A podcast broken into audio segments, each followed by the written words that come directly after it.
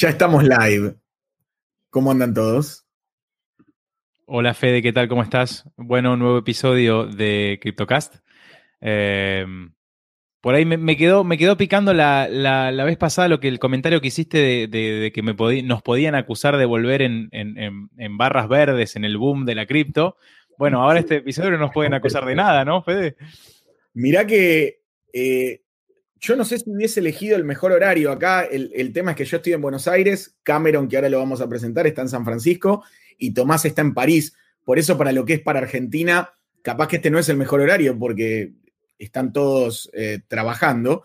Pero bueno, no quedaba otra. De todas formas, le dimos en el clavo, me parece, con el, con el momento del, programa. Me, vestí para la ocasión, no sé si ves eh, el micrófono. Sí, sí, sí. Lamentablemente un, lindo baño de sangre, ¿no? Exacto. Pero bueno, como lo decimos siempre, no estamos aquí eh, para hablar de precios ni, ni, de trading. Más, más, más que nada eh, nos, nos, interesa comentar eh, y hablar sobre el ecosistema, sobre la blockchain, sobre las blockchain y sobre, más que nada, en tener una entrevista con gente que sepa más que nosotros y que esté al tanto de cosas interesantes que podamos, eh, que podamos compartir con los oyentes. Sí, bueno, después de este primer programa que tuvimos con, Julián de, Chainlink, eh, hoy le damos la bienvenida a Cameron. Eh, Cameron es mitad americano, mitad latino, ¿no, Cameron? Más o menos. Este, llevo, ya, pasé muchos años uh, girando por América Latina, pero sí soy, soy como dicen los mexicanos, soy gringo, ¿no? Ah, pero, pero me gusta América Latina y de hecho pasé un año y dos años en Porto Alegre, cerca de ti, en, cerca de Buenos Aires. Entonces, conozco esas partes del mundo muy bien. Bien, bueno, Cameron es, es un developer blockchain que ahora le vamos a preguntar cómo y por qué terminó en esto, porque a Cameron bueno, yo lo conozco desde el 2017, ¿no, Cameron? Sí, oh, 2018, que 2018? en Buenos Aires. En, Bien, sí, junio de 2018. A Cameron lo conocí yo en un hackathon de, Ethereum eh, acá en Buenos Aires y ahí fue como nos conocimos y luego la, relación ha, prosperado. Así que Cameron, eh, acá la verdad para arrancar me gustaría preguntarte ¿qué hacías antes de cripto y cómo, cómo terminaste siendo, digamos, un, un, dev de, Solidity? Claro, ah, bien, soy, como, como se dice, autodidacto de, programación y llevo, ahora llevo como 10 años como programador. Ah, antes que estuve trabajando en cripto, tuve mi propio startup y desarrollamos un app de, de fútbol, de, fútbol, soccer, ¿no? Y, y, trabajamos en eso para tres años o algo. Ah, no fue todo bien, pero suficiente bien para vender este, el IP de la empresa. Y después de eso estuve como entre, entre empleo, ¿no? Como no tuve, estuve como un par de meses como jugando con cosas y fue justamente durante el bull market de 2017 de cripto. Y al inicio ya, ya, ya tuve Bitcoin, ya invertí en Bitcoin desde como 2014 o algo, pero nunca me metí mucho en el lado técnico. Y en, en, bien, fue al final de 2017, fue todo el tema de los ICOs, ¿no? Y me enteré de Solidity, cómo hacer un ERC20 y todo, y me fasciné con todos estos temas, y de hecho, como ya, ya saben, soy gran fan de fútbol, entonces tuve la idea de hacer un ICO para comprar un equipo de fútbol en algún lado, ¿no? Y luego fui investigando más la tema y vi que era medio así uh, fraude, no sé, como los ICOs fueron... más complicado de lo que pensabas. Sí, y, y si, si, si, quiere hacer algo realmente legal, como hay muchas implicaciones, pero así aprendí a programar en Solidity y al mismo tiempo un amigo mío estaba fundeando un, un startup que trata de propiedad de, de real estate y estaba en, la idea era de poner este, propiedades, el título de propiedades en el blockchain. Que si ve la historia de blockchain y todo, o la, la, historia de decentralization de estos sistemas, una de las, las ideas uh, como frecuentemente uh, elaborado es el tema de crear un registro de propiedades en un blockchain, pero este, nunca, como salió Bitcoin y luego como nunca ha salido un proyecto así con mucho alcance, ¿no? Entonces, eso, como comencé, yo fui el primer empleado en esta empresa, sigo en la empresa después de tres años y bien, uh, fue así que llegué a, Crypto y a Solidity y si quieren puedo ah, hablar un poco de qué hemos construido y cómo funciona todo. Me interesa justamente hacerte una pregunta. Nosotros también, eh, no, no necesariamente entrando en tanto detalle técnico ni sabiendo desarrollar, pero sí estábamos con Federico al tanto de lo que sucedía en, en el 2017, 2016, por ahí justito empezando en el mundo cripto. Y justamente el tema de eh, utilizar la blockchain para algo más que para las transferencias eh, de, dinero o de dinero virtual, se hablaba mucho ya en esa época, se siguió hablando siempre y es uno de los casos de uso más, más obvios o más interesantes de, la blockchain, justamente traducir en la blockchain la, eh, la documentación necesaria para, para probar un título de propiedad o una firma, ese tipo de cosas.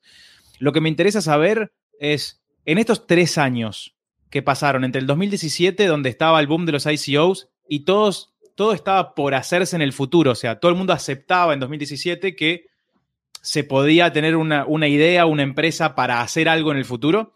¿Qué pasó entre 2017 y el 2021 con la realidad de las verdaderas posibilidades que tiene una persona de comprar, adquirir o utilizar la blockchain como medio de compra de un título de propiedad? Mm, creo que, bien, creo que mucho ha cambiado desde 2017 y podemos hablar como un poco de este tema fuera del, de la tema de propiedad, pero creo que de hecho como el base de que nosotros hacemos ah, no ha cambiado mucho y creo que este, este, como como si, si ve el, lado técnico, quizás algunas cosas han mejorado y como hay más como acceso al blockchain, quizás hay un poco más de usability, la gente puede, o bien, hay más, hay más, por ejemplo, usuarios de MetaMask. Como en 2018 había como menos de un millón de usuarios, ahora creo que en octubre, noviembre tenía como 5 millones o algo.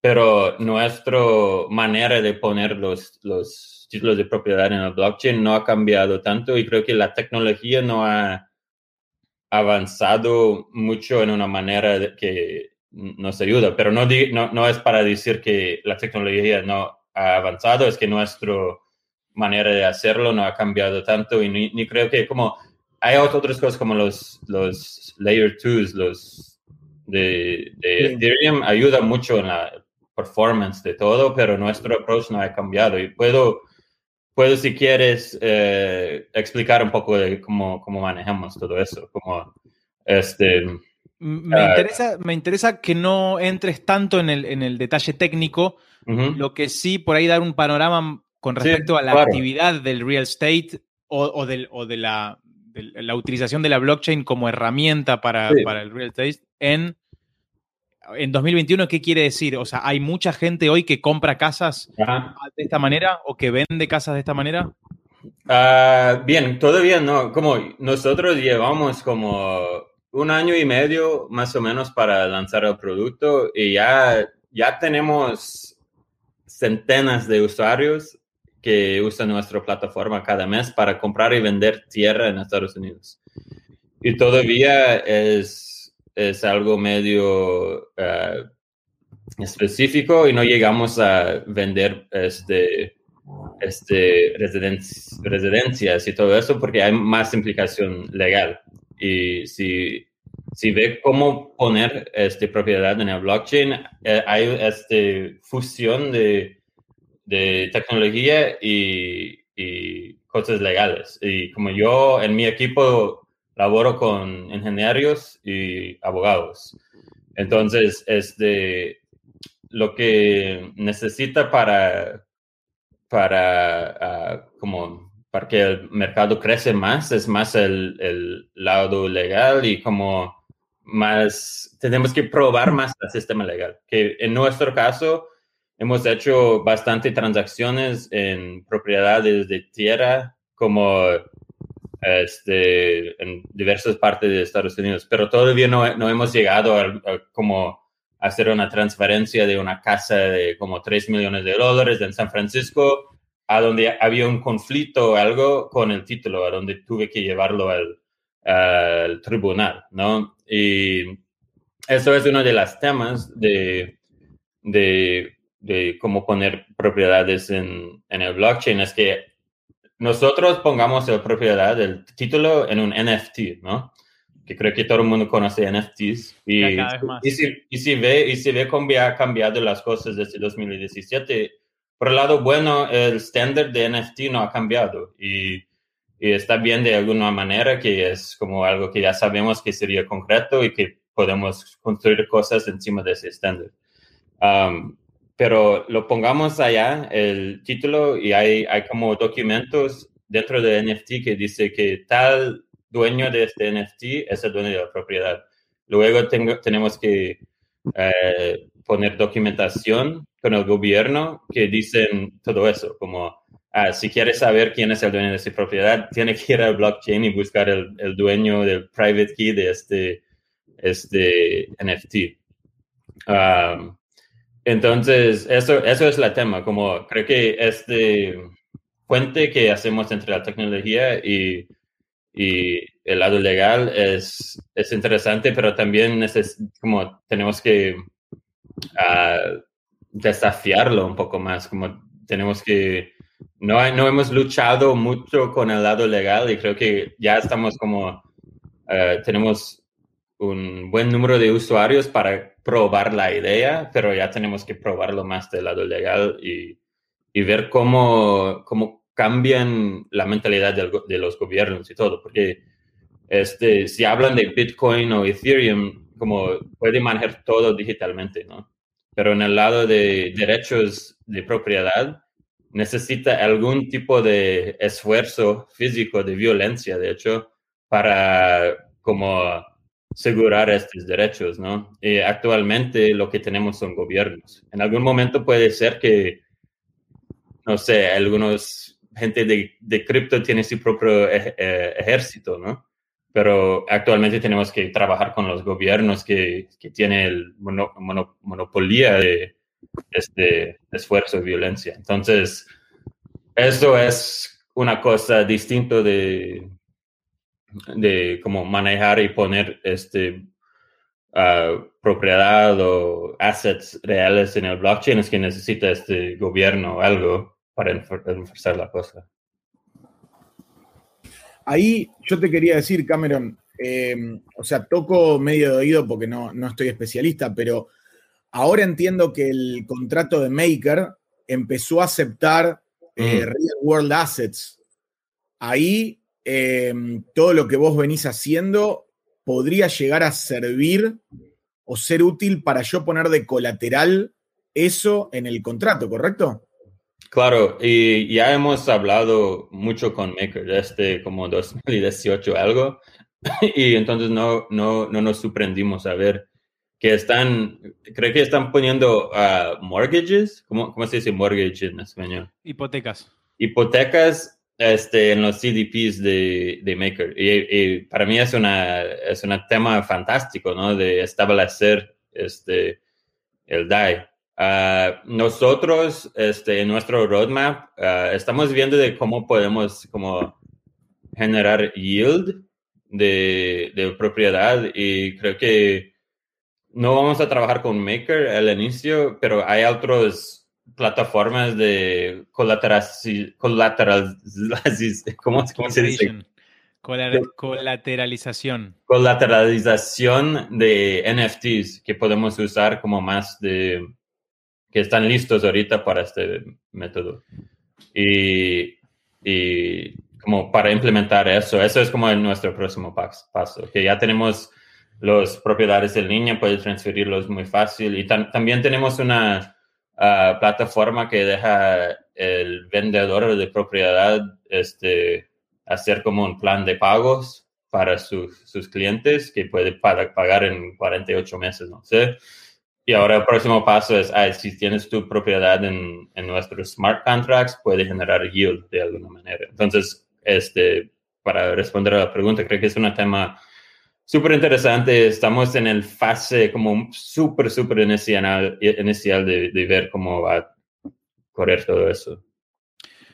Fede o Cameron, ¿alguno de ustedes puede explicar más fácilmente lo que es yield, lo que es el yield, eh, tanto como con, la hipoteca o con, con dinero, por ahí para que quede claro para los oyentes?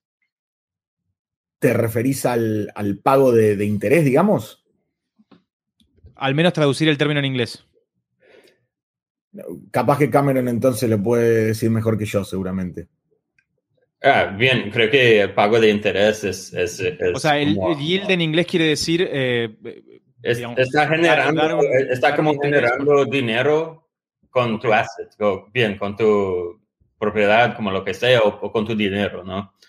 Y, y hay, bien, creo que quizás Fede puede explicar un poco más de cómo generar yield en todos los, los sistemas de DeFi en el blockchain, no sé, pero hay muchos lugares donde pueden depositar tu dinero y generar y genera este interés este, a través de mucha mágica negro en el blockchain. Pero quizás, creo que Fede puede explicar un poco más de... No, pasa, ahí yo pensando ya en delirio y utopía, pero vos eh, a través de poner, digamos, el real world asset en Maker como colateral, eh, tomás los DAI y los DAI los podés poner a rendir en cualquier protocolo DeFi al, no sé, en algunos de los casos al 4, en otros al 8, en otros al 10, entendiendo los, los riesgos controlados que hay. Eh, pero sí, básicamente es que vos eh, depositas el dinero o lo tomás prestado, una de dos, y eso tiene una tasa de interés, la cual tenés que ir pagando mensualmente o anualmente como la, prima por haber tomado ese crédito o la prima por haber depositado ese dinero que te, que te corresponde. Eso, eso es lo que vendría a ser el, yield. Bien. Perfecto. Em, una pregunta para Cameron. El, hablaste de em, transacciones actuales en Estados Unidos, de, compra de tierra em, en Estados Unidos. Para que ustedes puedan vender eh, propiedades o, al menos tierra sin construcción en Estados Unidos hoy, quiere, decir que hay una reglamentación en los Estados Unidos que avala el uso de la blockchain para contratos eh, de, inmobiliarios o de real estate? ¿O, eso va como por fuera de eh, la validación o no del gobierno? O sea, Bien, va, estamos, no hay, no hay un reglamento oficial del gobierno, pero estamos trabajando dentro de los los, las, las, reglas actuales del, del, Estado, que dice como en Estados Unidos cualquier persona puede ir al gobierno y registrar un documento que dice que soy el dueño de una propiedad. Y obviamente si llega con un documento falso o algo así y, quiere llevar este caso al tribunal, el juez va, a ir tu cara, ¿no? Pero hay algunos conflictos a donde había un disputo de tierra y puede, puede llevarlo al tribunal. Pero digo eso para decir que este, puede registrar un documento diciendo, ah, el dueño del NFT en el blockchain es el dueño de la propiedad. ¿Entiendes? Y entonces tenemos una, unos documentos que hacen eso, este, elaborado por nuestro abogado y algunos abogados externos. Y registramos cuando alguien pone su, propiedad en nuestros eh, smart contracts, registramos esos documentos. Y en este momento el último documento registrado con el gobierno que dice quién es el dueño es nuestro y cada transacción que cambia el dueño del token, este, cambia quién es el dueño. Y y como digo, no hay un reglamento, oficial ni una avalación del gobierno oficial, pero estamos trabajando 100% dentro de los parámetros de, de ley y, y, así, así funciona y creo que si llegamos a una escala mayor, puede ser que cada, eh, los leyes de propiedad en Estados Unidos están elaborados en cada municipio, y tenemos como 3.100 municipios en Estados Unidos. Entonces, en algún momento, si tenemos una escala mayor, podemos como trabajar con cada municipio y decir, ah, tenemos este sistema, puede usar el sistema para su registro de título. Pero actualmente estamos como haciendo un, un hack para trabajar dentro de, del propio sistema antes que podamos ah, Podemos hacer un, pequeño, eh, un, pequeño acting de, cómo sería la, situación, porque me parece interesante el caso de uso y me parece interesante saber cómo funciona en la, vida real, porque se habla mucho de cosas muy esotéricas y después en la vida real, imaginemos yo soy el dueño de una propiedad, eh, de un pedazo de tierra en Estados Unidos y decido ponerla en venta a través de su plataforma. Esto es, esto es correcto, yo me, o sea, me hago una cuenta, me imagino, tengo una cuenta con su plataforma, doy las especificaciones de mi terreno, ¿tengo que entregar documentación en ese momento? ¿Tengo que dar mi título de propiedad? No, entonces, entonces puedo explicar el proceso bien, fácil. Entonces, en tu caso, tú, puedes crear una cuenta en nuestra plataforma este, y hay que, hay que llenar algunos formularios en nuestra página, como los datos sobre la propiedad. Y, terminando este proceso, nosotros generamos todos los documentos necesarios para enviar al gobierno y, nosotros tratamos de hacer todo eso para el usuario, como es, es automatizado. Y, luego llega la documentación al usuario por correo, pero todo está, en este momento, después que generemos esos documentos, todo está activado en línea y puede poner tu propiedad a venta. Y, en este caso, ¿Ah? En, el, en, el, momento que yo termino mis, formularios y termino de completar los datos, es donde se genera ese NFT, ese NFT que representa mi tierra. Em, imaginamos, que, imaginamos que Fede es un potencial comprador. Eh, él se pasea por su plataforma y ve que le gusta mucho mi terreno, se ve que, es un lindo terreno, tiene una montañita. Em, y le gusta, y él tiene, me imagino, doy doy por sentado que si, que si lo hace a través de su plataforma, lo paga con cripto. ¿Esto es así? ¿O lo puede pagar fuera, lo puede pagar en, dinero fiat y, hacer la transacción por la plataforma? Entonces, este, eso era como un, tema que investigamos mucho, que al inicio, en 2018, manejemos todo en cripto. Y bien, hay pocos usuarios de cripto que quiere comprar propiedades raros en distintos municipios de Estados Unidos. Entonces tomamos la decisión de que iremos a como hacer los pagos en, fiat, ¿no? En, en, dólares. Como, pero, pero lo que hacemos es interesante, que si Fede llega a la página y quiere comprar este, la propiedad, puede hacer un clic y ya, ya comienza el proceso de, de comprarlo. Ah, tiene que tiene que conectar su cuenta de banco también a nuestro sistema que manejamos a través de Plaid, que es algo súper común en Estados Unidos.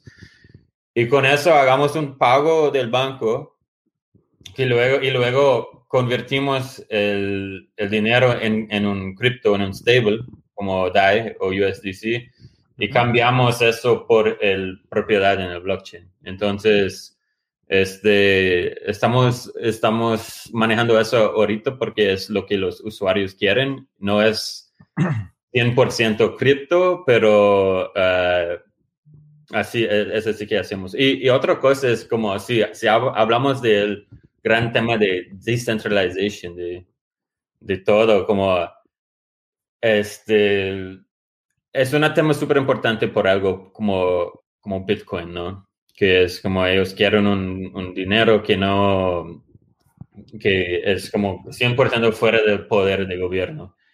En el caso, como, como ya, ya lo elaboré, como estamos trabajando dentro de los parámetros del gobierno actual, entonces en nuestro caso somos un poco uh, centralizado, pero todavía hay mucho beneficio de usar el blockchain, como poniendo la propiedad en el blockchain y manejamos pagos eh, de esta manera, como hace que la transacción de propiedad corre en como menos de cinco minutos y normalmente si lo hacen en el, en el sistema tradicional puede llevar como 15 días. Entonces, este, no sé, solo para decir que hay muchos beneficios de usar un blockchain, igual que no sea 100% uh, descentralizado.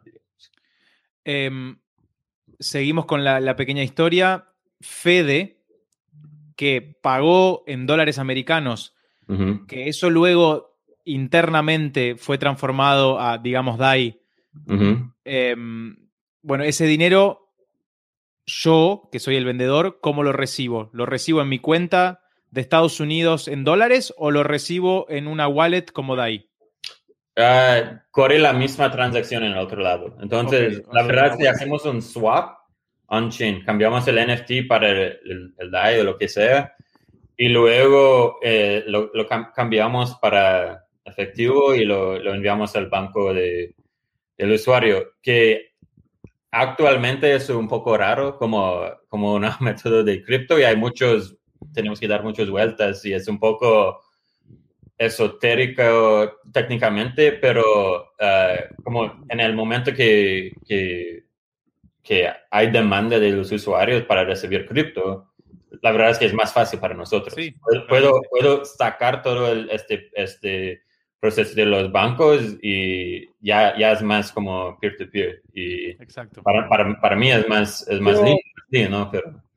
Yo tengo una pregunta acá. Eh, capaz que es medio boluda la pregunta, pero en algunas me pierdo. Quiero entender si hay posibilidad como de un potencial fraude o no, entendiendo que ya hoy en día hay otras blockchains más allá de la de Ethereum. Entonces, yo podría tener replicado ese NFT en otra blockchain y que entonces me lo manden por otra blockchain y creer que me mandaron esa real propiedad, pero la propiedad solo estaba en Ethereum, no en otra blockchain. ¿Me explico? Sí, pero entonces todo, todo tiene a ver, ah, tiene, tiene a ver con, con la documentación que, que ah, registramos con el gobierno, ah, ¿no? Porque digamos, digamos claramente como este token está en Ethereum, en, este, este, en esta dirección de, de smart contract con este número de ID, de token ID. Y puede ser que hay fraude en que alguien dice, ah, ya tengo esta propiedad en Binance Smart Chain y, soy el dueño y quiero venderlo. Pero en este caso, como tú como el compra, comprador tiene que verificar que si es, si es real o no. y, creo que no es muy diferente de que si tiene, si tiene un NFT de un JPEG de 20 millones de dólares, ¿no?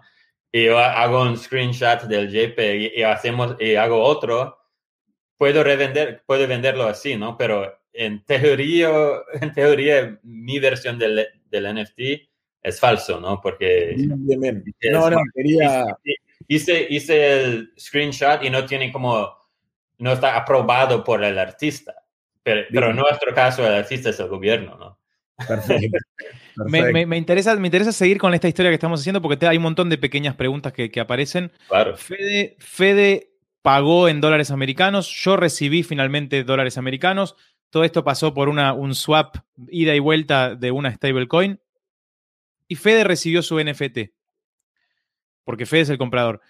Lo recibe él como usuario, lo recibe digamos, dentro de su plataforma, ustedes lo aseguran que el NFT está, digamos, asociado a su cuenta, o aparte él puede acceder a una wallet de Ethereum donde ve su NFT. Sí, ah, es una buena pregunta. Actualmente, como manejamos todo, manejamos todas las transacciones dentro, dentro de nuestra plataforma y podemos garantizar que son legales, ¿no? Que hemos aprobado que tal NFT tal propiedad en nuestra plataforma está registrado y que está todo bien y, y ya. Este, en los casos que los usuarios quieren enviarlo fuera de nuestra plataforma, pueden recibirlo en un wallet, ¿no? Y venderlo, por ejemplo, en OpenSea, que es un, una de las grandes plataformas de, de NFTs. Um, y en este caso, nosotros no, ya no, ya no estamos como ya no, ya, no pongamos una garantía que es, que es legal, pero, ¿no? pero como uno de, de, los proyectos que estamos desarrollando ahora es, es de, de, ver cómo podemos como legalizar cada transacción en el blockchain fuera de nuestra plataforma.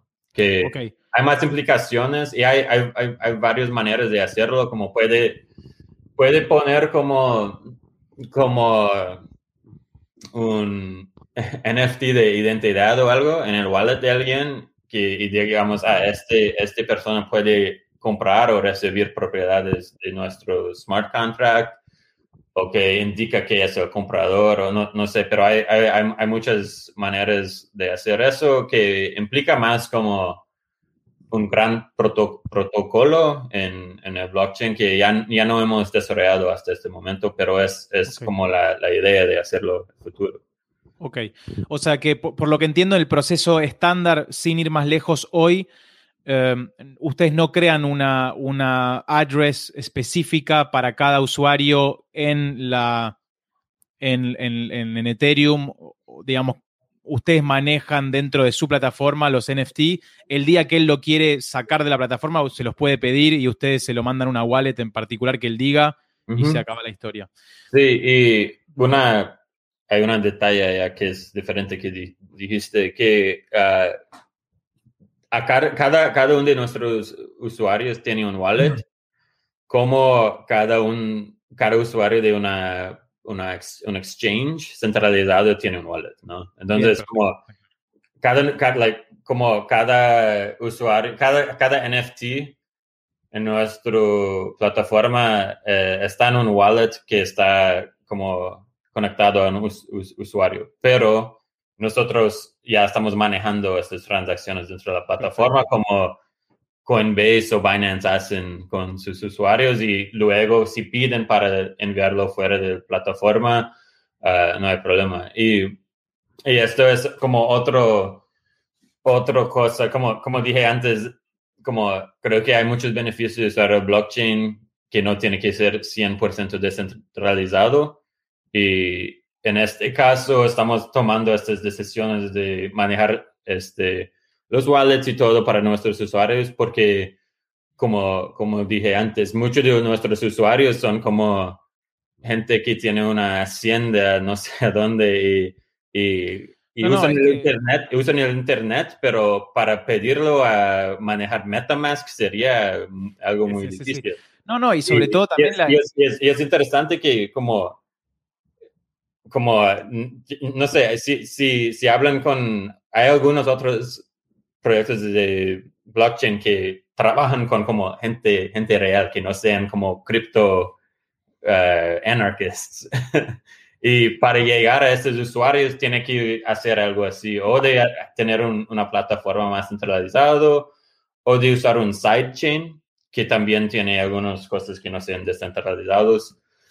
Y creo que si, si me pregunta cómo ha cambiado la tecnología de 2017 hasta ahora, eso, como eh, todas estas decisiones que fueron tomadas con la plataforma fueron basadas en la tecnología que había en 2018, 2019, pero creo que hoy día con los L2s y todo lo que están saliendo puede tener algo más ah, descentralizado que cumple todos estos, estos requisitos de los usuarios.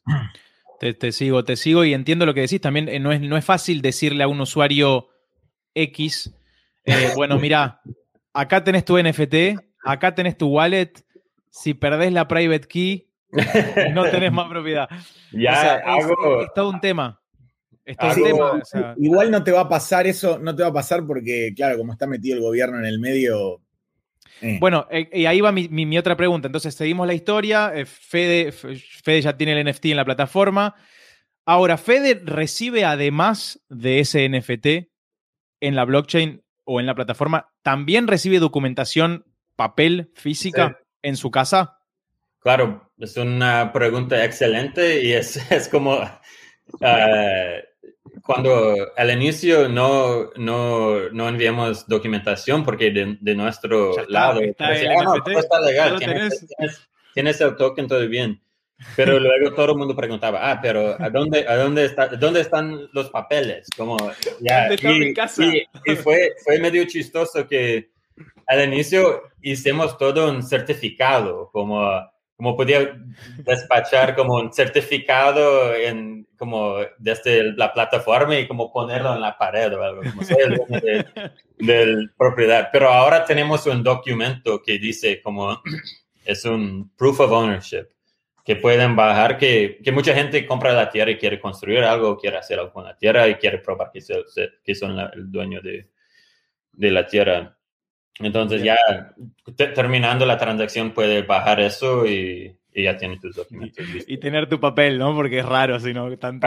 y, es, y, es, y, es, como, es otro parte del puente, ¿no? Que es el puente, es, es un puente entre el blockchain, entre un usuario que está súper acostumbrado al web 2.0 y el, el, sistema legal. Entonces, como nuestro trabajo es todo manejando estos puentes entre estos tres partidos.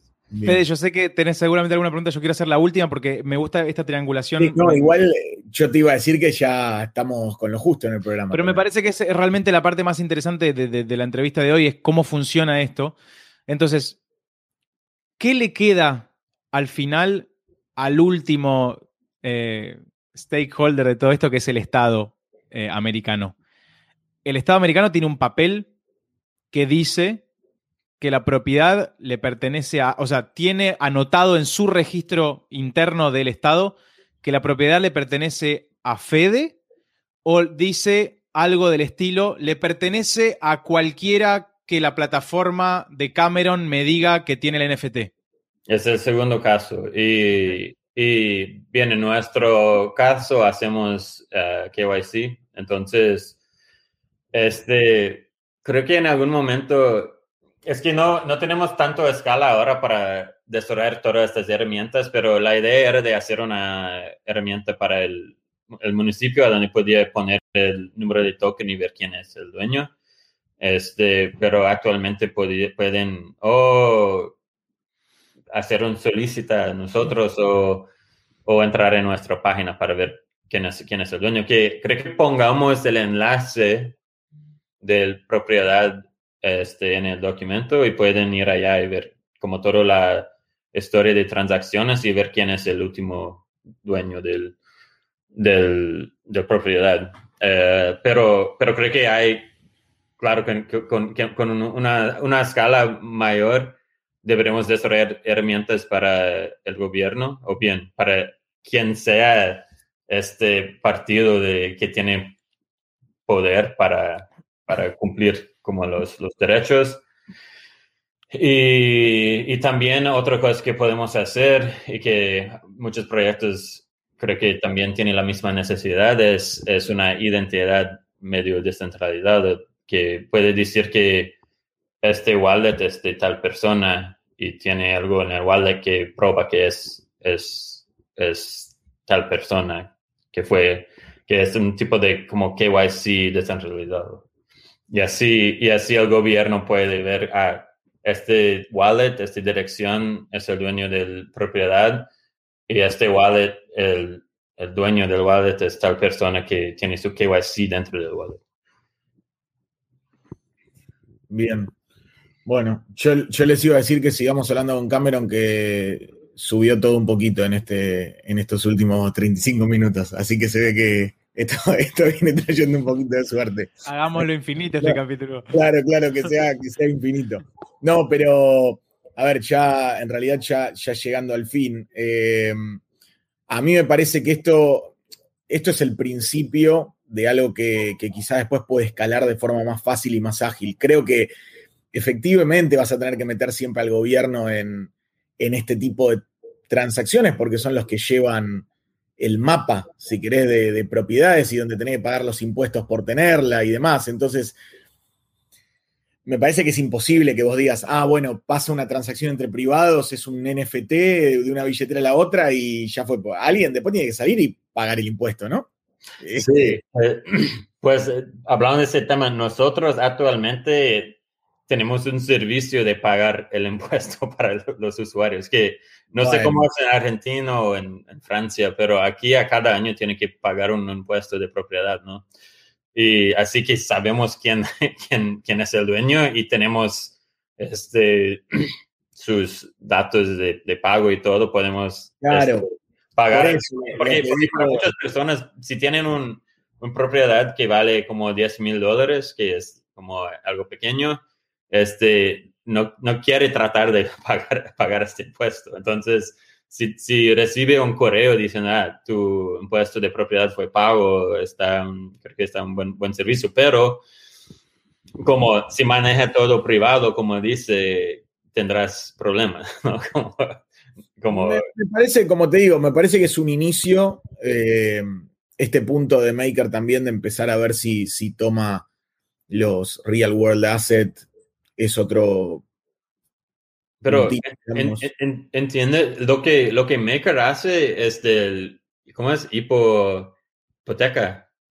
sí, hipoteca. está bien. Hipoteca. Entonces, el hipoteca es más un instrumento financiero, no es el propio título. No, no, no, lo sé, pero, pero todo eso va a ir de la mano, me parece a que se termine agilizando y aceitando todos los procesos. A ver, hoy están por separado, cada uno con su tema y seguramente cada vez que se quiera hacer algo requiera de un cierto tiempo eh, y a futuro esto eh, quizás se, aceite un poco más. Esa es, digamos, la, reflexión. Son cosas diferentes, sí, y bueno, estamos lejos todavía de que todo se pueda hacer con una transacción como yo hago a vos y te mando ahora, no sé. Eh, y, mira, para, para ser sincero, como no es, no es tan diferente de que como, el Internet era en los años 90, ¿no? Como había, había la promesa de poder como comprar cosas en el, Internet y que llegue a tu casa, ¿no?